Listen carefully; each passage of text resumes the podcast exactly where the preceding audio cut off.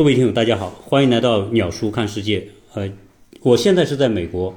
那么今天我想跟大家沟通一个话题，就是对于在美国的这些朋友来说，对于自己资产有没有一个清晰的认知，以及如何去保护和传承自己的资产。其实这个话题一是非常有价值的一个话题。正好今天呢，我就有一个朋友，他是呃非常专业的这个。做资产传承的律师啊，他是王律师。那么我们先请他跟大家打个招呼。大家好，Michael 好，很高兴能够参加今天跟 Michael 共同探讨美国的财产保护的相关话题，谢谢。好，那其实呃，现在在美国呃，很多华人哈，就是不管是老移民、新移民，特别是新移民，呃，很多人来到美国之后呢，就认为美国是一个啊，什么东西都是。呃，特别呃想怎么去做就怎么做的这样一个一个社会环境，但其实我来到美国之后，我才发现，其实美国有很多的法律规定是我们所不知道的。其中一个非常重要的内容就是个人的财产。我想中国人大概都是希望自己的财产能够顺利的传承在自己的下一代。但是在中国，好像这个东西变得很顺理成章，但是在美国，它有很严格的法律程序和条文。所以今天呢，我就想请王律师来跟大家介绍一下，在美国如果有很多财产的人，啊，如何去做这样的财产的安排，而不出现后期万一个人出情况之后的一些一些意想不到的麻烦或者是障碍。所以这个，我想请王律师来介绍一下。是的。美国呢，可能我们认为说，如果我要是有资产的话，那如果我神志不清或者我过世之后，这个资产呢，自然而然应该是由我的配偶或者是孩子去继承和享有的。但是这个想法呢，其实并不符合美国的法律的国情，因为我们可想而知，比如说，如果我的这个资产上面有我的名字，那如果要是去出售、交易、出租等等，都应该是由我本人来出面的。假如说我要是一个在市场上在寻找房源的买家，卖家呢，这个房子的名字上本来是有两个人的名字，可是只有一个人能出面，那我肯定是不会买这样的房子的，因为我担心这样的房子会对我日后的这个权利的归属产生不良的影响。所以说这个时候我就会变成一个实际的情况，就是如果我真的神志不清，所有挂着我的这个名字的资产，在实际上都会被冻结。因为别人在没有合适的授权的情况下，是不能够去动用我的资产。那么，如果我要是有一个合适的文件，一个授权书、信托文件，就是所谓的这个叫信任托付，英文叫做 trust，那么我就可以规定，如果我活着但神志不清的话呢，我就委托我信任的亲朋好友，比如说像我的配偶、我的子女、我的父母等等。帮我来管理资产，从而避免在我神志不清的时候呢，因为没有人能够管理资产，导致资产被实际上冻结这样的一个情况的发生。另外，也有很多朋友以为，如果要是我在美国过世了，我在美国的资产呢，顺理成章的可以交给我的配偶或者子女身边。但实际上，如果我要是真的过世，在美国的话，那么我的这个资产，配偶跟子女在没有特殊安排的情况下，是没有权利直接去继承和使用的。这个时候呢，美国有一个法院程序叫做 probate，叫遗产认证法院，他会来找和我的法律关系最接近的人，首先看我有没有配偶跟子女，没有配偶跟子女，那是否我有这个父母健在？父母不健在了，是否有兄弟姐妹？然后是侄子女、外甥子女，之后是我们的这个 cousin 表亲堂亲，根据这个法律关系的亲疏远近来决定资产该怎么分配。那么这个过程找亲人的过程呢？大家其实只要想象一下，就可以想象到背后它所蕴含的大量的这个工作量和繁杂的程序。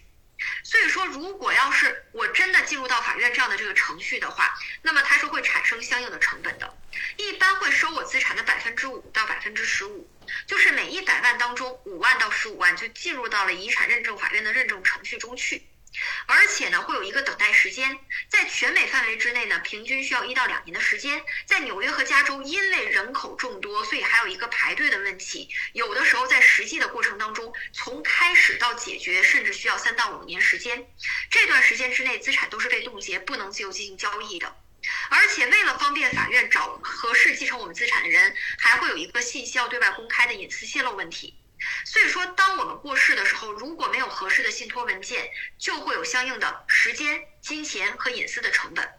那么如果为了避免相应的这个成本的话，我就要做一个合适的信托文件，明确说明如果我要是过世了，由谁来代管我的资产，怎样分配，从而避免了政府在我过世的时候要进行认证，并且要求我支付相应的成本的这个问题。所以说，我们建议大家为了保障自己的资产。为了保障自己的资产在自己脆弱，比如说神志不清和过世的时候，依然能够交到我们信任的人的手中，而不会给我们的家人带来困难或者说是进一步的不便，那么我们建议大家呢都要提前做好信托遗嘱规划，为自己未来的资产的出路做好打算。谢谢。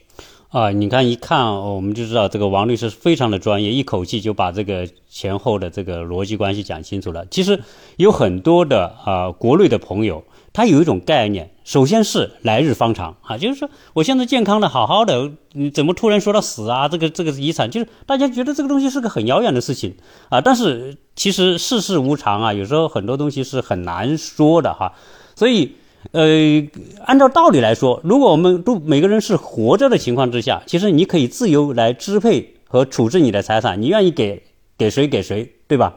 反正是是个例子吧，但是问题是，如果是世事无常的情况之下，一个人突然没有行动能力了，或者去世了，他就再有没有自由意志来来分配或者处置他的财产，那么其实下一代也得不到他的财产，因为你下一代如果拿到你的这个银行卡，甚至拿到你的身份证去到银行，可能银行也不会，因为不是你本人呢，银行也不会把钱转到小孩门下，是不是这个逻辑？是的，因为只有财产的所有权人，只有把名字人，才能够去使用资产。其他人如果想使用资产，是必须要得到这个权利人的授权的。而这个授权，就是我们今天所说的这个信托文件。其实，信托、信托所谓的信任托付，就是我因为信任我的家人，所以我托付他们，在我自己管理不了资产的时候，比如说我神志不清，或者我过世之后，来代管资产。从而避免了在我神志不清和过世资产的时候处于真空，没有人能够管理这样的一个情况的发生。所以说，确实就像是 Michael 讲的，如果我的资产没有授权的话，那么我个人名下的这个资产我自己可以使用，但是别人是不能随意动用的。否则，我们可想而知这个社会会多么的危险。因为如果我要是不需要授权，别人也能动用，那就意味着我名下的资产随时可能会被任何人转走。所以说，这个授权是至关重要的，也是大家应该谨慎去考虑和给予的。谢谢。这个可能跟国内不太一样，国内可能比如说哪个老人去世了，可能啊开个死亡证明，然后拿着死亡证明，儿女可能就可以去银行去去把他的钱取出来，或者怎么样哈。可能，但是在美国可能这种方式是行不通的，对吧？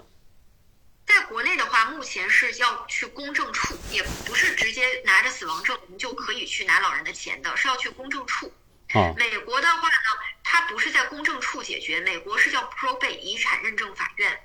那么，因为美国的这个法律相对来说更为繁琐，所以说呢，它更需要说有相应的这个时间和金钱成本，就是我们刚才说的百分之五到十五的这个费用，一到两年等待时间，信息对外公开，这一点确实是美国在做法上比中国呢要耗费更多的人力、物力和财力，所以说呢，也就显得美国的这个信托文件更为重要，就是我可以避开法院程序，我不劳政府大驾了，我自己把自己的事情安排清楚，我自己在有生之年白纸黑字说明白。未来资产谁来继承和管理，那么也就帮我省掉了这个法院的程序和法院的成本。谢谢。嗯嗯，好，那那其实有人会说，我自己直接立个遗嘱，对吧？我也找个律师去律师呃做个做个证公证。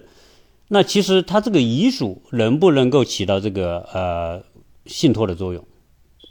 遗嘱不能起到信托的作用，因为遗嘱即便是律师起草的，即便是有公证人员在场，他也只是说我用白纸黑字说明自己过世之后资产该怎么分配。但是呢，在有生之年，这个资产的管理主体是不知道遗嘱的存在的。比如说我是房子的话，那么有了遗嘱，这个房子的地契仍然在我个人名下，那么这个房屋的管理机关并不知道我还立了一个遗嘱。像人寿保险、股票账户等等的，那么这个相应的这些金融运行机关，比如说像银行、股票的经纪公司、人寿保险公司，并不知道我作为死者在生前有过相应的这样的安排。所以说，那过世之后，在美国的要求是，你的遗嘱执行人，就是你在遗嘱中规定的，谁可以在过世之后打理遗产、打理后事的人，要拿着遗嘱去法院进行认证，因为这个遗嘱在生。生前没有经过第三方，所以没有人能确定这个遗嘱中的内容一定是真实的，没有被篡改，没有被修改的。所以说呢，遗嘱执行人要拿着文件去法院，让法院根据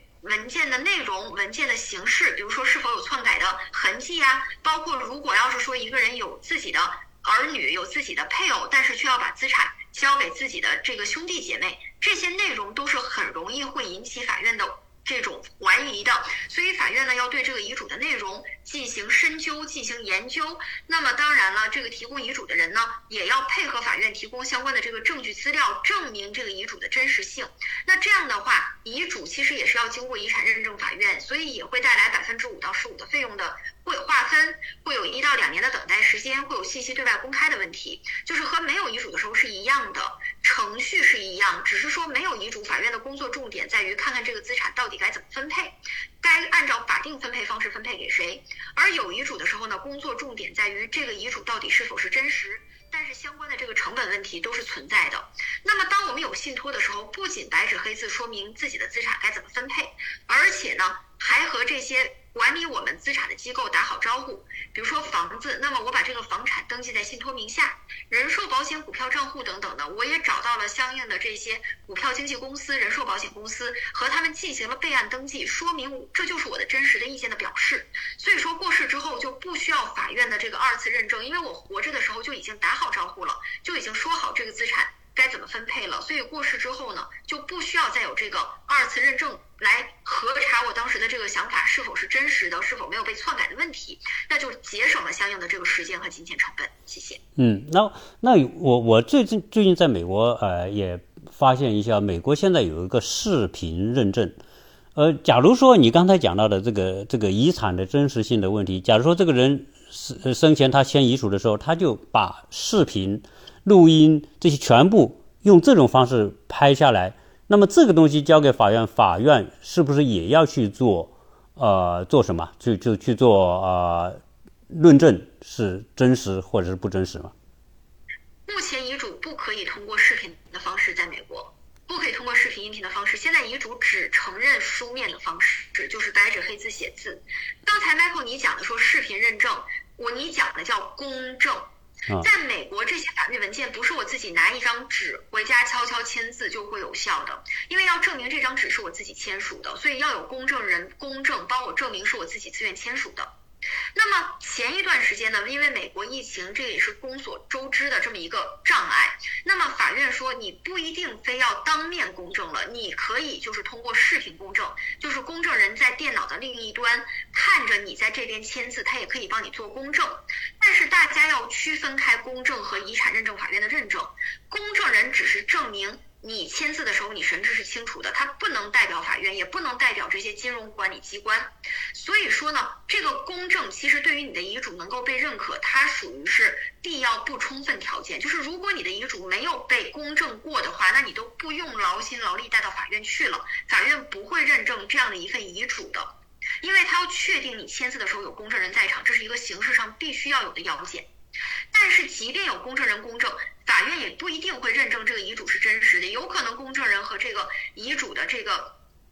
这个签字的人，他有一个呃。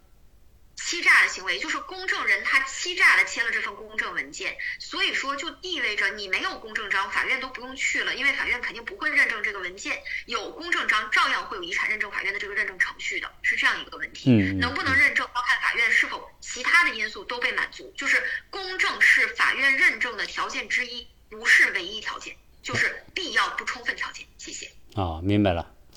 好，那关于这个信托呢？其实呃，我们有很多朋友是在国内的哈，因为呃，最近很多新移民呢，很多都是在国内事业做得非常好的。其实他们也会在呃香港啊或者其他的途径去了解到一些呃关于信托的一些方式。那呃，其实我也了解过啊，原来香港呢，它有一些银行啊或者一些投资机构办的一些。信托好像是带有投资理财性质的，那你现在说的这个呃美国的这个呃信托，呃家庭信托和我说的那些呃投资机构的信托呃有什么区别？OK，信托的话，所谓叫信任托付，那么这个信托呢，其实本身就有两种。那么一种就像 Michael 讲的，说香港有一些投资理财产品，就是我信任。这些理财的师们的理财的能力，所以我托付他们帮我理财，大家共同赚钱。这种信托呢是不存在这个资产传承的这样的一个效果的，它只是说我信任托付这些理财师，让他们帮我赚钱。那么现在我们讲的这个信托是美国的一个法律文件，大家可以认为它主要起到的就是一个挂了号的遗嘱的功能，就说明就是我未来这个资产，我要信任托付给我的家人，在我神志不清跟过世之后，来帮我管理这个资产。以免资产产生真空不能向下传递的这么一种情况，所以说呢，一种就是一个理财产品，另外一种是一个法律文件。理财产品用来赚钱，托付的是理财的人员；这种信托的法律文件是用来传承资产，托付的是亲朋好友代管。谢谢。好，那您说的这个这个美国的这个家庭信托，其实只能是在美国境内的资产，包括银行的、股票的、房产的，或者是股份等等。呃，超出美国之外的就不在美国家庭信托范围之管辖范围之内，对吗？美国信托只能管理美国的资产，国外的资产是不受美国法律规制，所以也不受美国信托的规制。也就是说，你在中国的资产需要按照中国的法律去做遗嘱处理，在美国的资产就按美国的信托去处理。那么中国的法律不会能够管理美国的资产，美国的法律也不管理中国的资产，各自按各自资产所在地的法律去进行处理和规制。谢谢。嗯嗯，好，那呃，那我想很多通过你的介绍啊，我想很多朋友啊，不管是在美国的新移民或者在中国的想。可能未来要移民美国，或者小孩在美国的，或者在美国已经置业了的、投资了的等等哈，就是所有这些跟美国呃投资资产有关系的朋友，我相信对这部分呢应该有更加清晰的了解。那我想，肯定很多听友非常感兴趣的就是做王律师您说的这种家庭信托的这个这个认证的这个费用啊是怎么怎么。怎么一个安排的啊？就是你有哪几种？对。首先，它是一次性的费用，所以说呢，这个费用不是根据大家的这个资产多少来分配的，就是不是我提取一个固定的百分比，也不是说看我们给大家工作了多少小时，说每个小时收多少钱，就是看大家要做一种什么样的信托。不一样的信托呢，功能不一样，价格不一样。那么我们的信托，如果你只是想避开遗产认证法院，这种信托是三千美元。那如果在避开遗产认证法院的同时，像有一些朋友在实体上对信托还有一些要求，比如说资产给了家人之后给了孩子，希望孩子的债权人跟配偶拿不到，那么这种信托呢是五千美元。大家不妨想一下，如果没有信托，这个资产未来就会进入到遗产认证法院。那刚才我们也讲过，遗产认证法院会收取我们资产的百分之五到十五作为遗产认证法院的认证费用。那如果你把你的资产乘以百分之五，超过三千的话，其实大家就有。应该去考虑做一个信托文件。那如果我要是把这个六万美元乘以百分之五，其实就已经是三千块钱了。那我还不考虑到他的这个法院的时间和隐私泄露成本。所以说呢，其实在美国小有资产的朋友，其实都应该考虑信托文件这样的一种资产传承方法。谢谢。嗯，那其实呢。呃，原来可能我们在网上啊，在各种途径所了解到的，说啊，凡是做信托都是很有钱的大资本家或者是大财主哈，才可能要考虑，比如说几千万、多少亿的那些才要。它其实您刚才讲的这个，其实是一个以家庭为单位的，呃，一个一个财产的一个顺利传承的一个方式，和你的财产规模其实并没有必然联系，对吧？是的。就是像我讲的，如果你的资产超过六万，进法院就会有三千块钱以上的成本，所以就应该开始考虑做信托了。谢谢。那我我觉得哈，您说的六万，其实我想绝大部分跟美国有关系，不管来美国读书啊、投投资啊、呃置业啊等等，肯定都超过这个哈。所以其实呢，今天我们谈的这个话题，应该是很多的朋友都都应该了解，或者是应该啊。注意到的一个问题哈，我觉得呃，今天作为一个知识普及也好啊，或者是做一种呃服务也好，我觉得王律师都给了大家非常清晰的一个解答。呃，那么我呢还有一个好，那我想呢，呃，关于这个方面的话题啊，如果有兴趣的朋友或者想进一步了解的哈，都可以在我们的节目后面留言，那我会把大家介绍给王律师。如果你有这方面的需求的话，哈，我我我想王律师在。这个专业领域里面，他做了很多的工作啊。其实我也是朋友介绍我认识呃王律师的哈，就通过跟他一一一番沟通，我觉得啊，在美国呢啊，律师呃是分很多很多细分领域的哈，就是啊，王律师可能在财产的这个管理这一块哈，资产传承这块是非常专业的啊，我不知道这个王律师还给大家有没有一些什么其他的建议或者要补充的。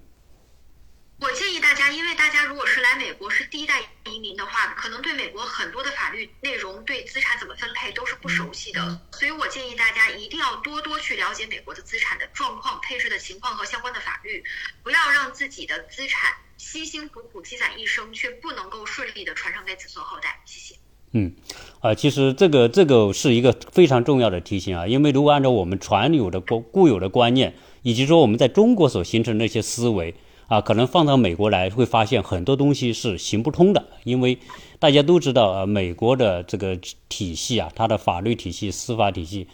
啊，很多的考虑问题的逻辑和我们在国内的习惯真的是有很大的差别哈。所以，因为我做节目哈，我最近分享很多话题，很多人都觉得怎么会这样哈？因为事实上它就是就是会那样啊。所以啊，今天我我我觉得啊，非常。我自己也受益匪浅啊！我也我也感谢呃王律师跟大家来分享这个话题。我想呢，未来哈，如果大家呃有很多的问题的话，大家可以在节目后面留言。第一个我会转告给王律师，然后呢，或者以后有需要，我们再请王律师来跟大家做这个方面的专业的分享和解答，好不好？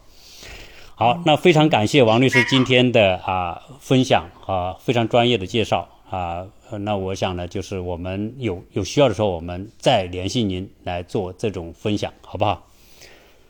谢谢 Michael，，谢谢大家。好，谢谢王律师，好，再见。就是我我。